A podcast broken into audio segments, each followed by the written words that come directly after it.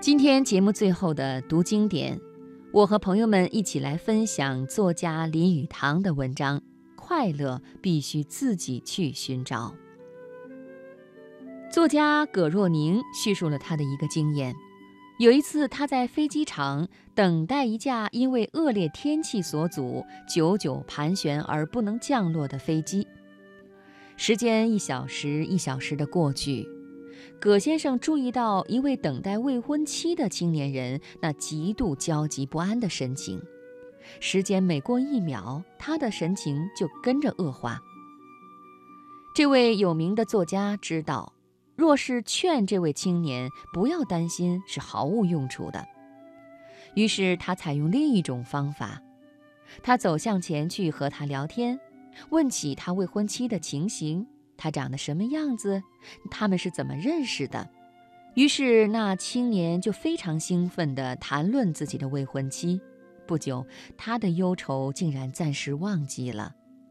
在他不知不觉的时候，飞机已经降落了。葛先生所用的方法乃是将积极的思想放在青年人脑中。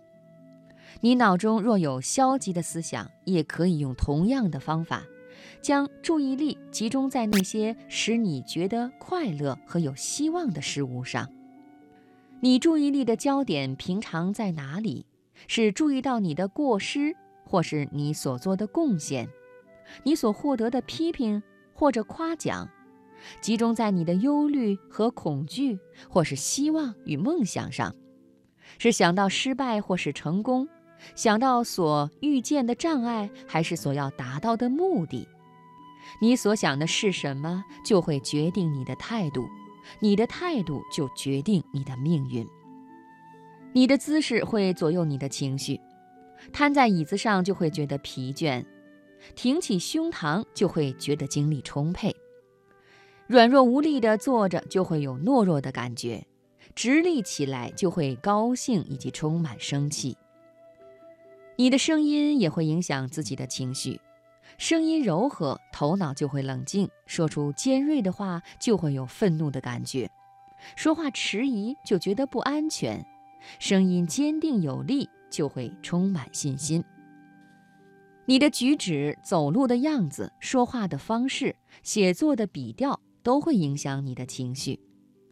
你对外表及举止加以管制，就能间接地使你的内心焕然一新。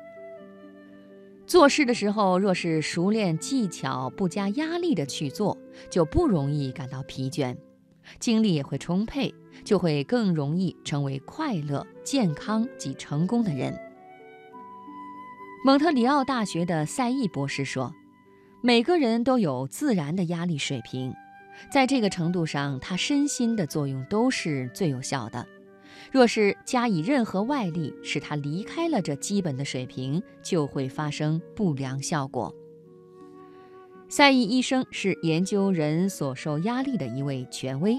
他说：“对一个生来活泼有精力的人加以压力，使他步伐缓慢，与使一个生来动作缓慢的人加快步伐，二者是同样不好的。”勉强自己以一种与个性不相配合的速度去工作，乃是最足以破坏宁静与造成忧虑的不智之举。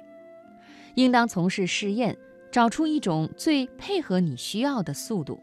一旦决定了最有效的步伐时，便照着这样的节拍前进，不要随意更改。无论什么事情临到，你只要愉快的选择，就可以消除被强迫的感觉。这样也就会使你改变态度。研究脑科的专家们发现，新的知识和感觉借着我们的感官进入头脑的头三十至六十分钟之内，并没有深深地铭刻在脑中。如果在这个时候对他们加以忽视或者忘记，是最容易的。有一位专家说，人收到了坏消息之后，不会立刻对他有情绪的反应。脑中只不过有一幅悲伤的景象，如果容许这景象将他的信息传到小脑，小脑就会将它传到自动神经系统，这个时候就会发生忧虑的感觉了。